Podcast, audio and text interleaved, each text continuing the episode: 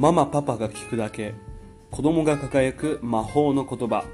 おはようございます。トモスポジツカーです。普段は千葉県を中心に運動が苦手な子専門の運動教室を運営しております。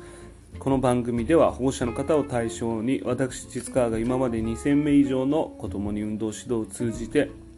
人生の変化を遂げた子供のエピソードを中心に子供が輝くための親子の関わり方のヒントとなるお話をしております。ということで、え本日は三日坊主を卒業する継続をするポイントを2つ紹介したいと思います、えー、まあね多くのお子さんがこうね何か上手になりたいとピアノだったりサッカーだったりテニスだったりこう上手になりたいということが、えー、あると思います。でそれでこうどうしてもね、えー、成果が出るまでに時間がかかることって多いと思うんですね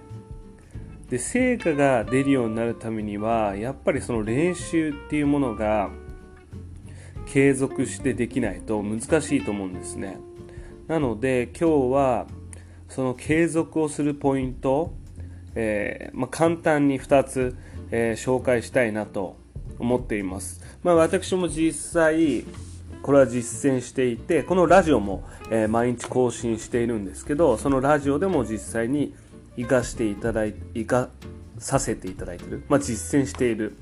えー、それプラス、えー、トモスポに通ってきている、生徒さんにも紹介している方法なので、えこのポイントを参考にしてみてください。ということでどういうふうにやっていくかというと1つ目は、え、以前学習塾を経営している、えー、小川啓太先生も紹介していたと思うんですけど宿題の時に、えー、少しだけ、え取り入れるっていうのが1つ目のポイント、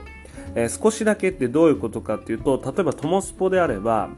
え、何か運動がね、上手になりたいと。例えばボールのバスケットのドリブルができるようになりたい。えー、じゃあどのくらい練習すればいいのか。まず、えー、トモスポでは1日10回だけ。10回だけです。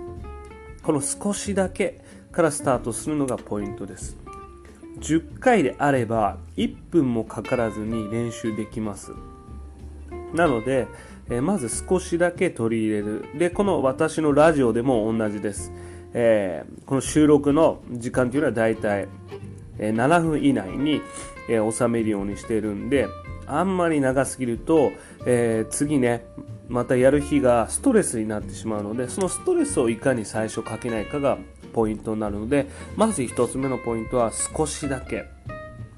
まず今やっている習い事の練習をいきなりえ、1時間とかやらなくていいです。ピアノの練習1日1分だけまずやりましょうと。で、そこで次2つ目のポイントが毎日同じタイミングで行う。で、これ、え、ー、と、うまくいっているお子さんのケースで言うと、例えば、えー、縄跳びの練習をするときに、いつもやっているのが、例えば、えー、スクールバスがお迎えに幼稚園に、えー、行く時に来ると思うんですけどそのお迎えに幼稚園バスが来る前に縄跳びを、えー、10回やるとかそういうふうに決めた時間にやっている。例えばマットの練習であれば寝る前とか。この同じ毎日同じタイミングっていうのが非常に重要です。で私のラジオの場合は、えー、だいたい5時過ぎぐらいに、えー起きてきてやるんで同じタイミングでいつも朝一番に起きたらこの収録をするっていう風に決めてやっています。でこの毎日やるっていうことが、えー、もう無意識状態に持っていけるのでこう歯を磨くようにこう意識せず、え、この行動を行えるようになってきます。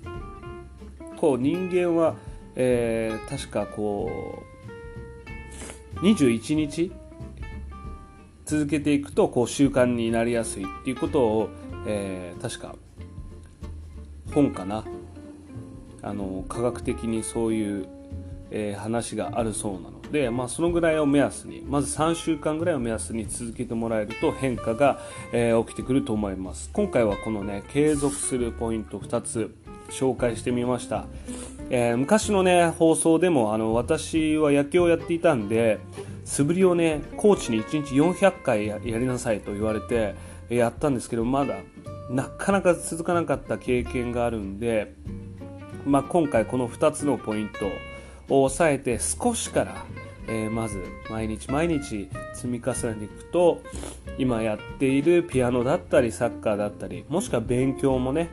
えー、必ず変化してきますのでぜひ参考にしてみてください。本日も最後までお話を聞いていただきありがとうございました。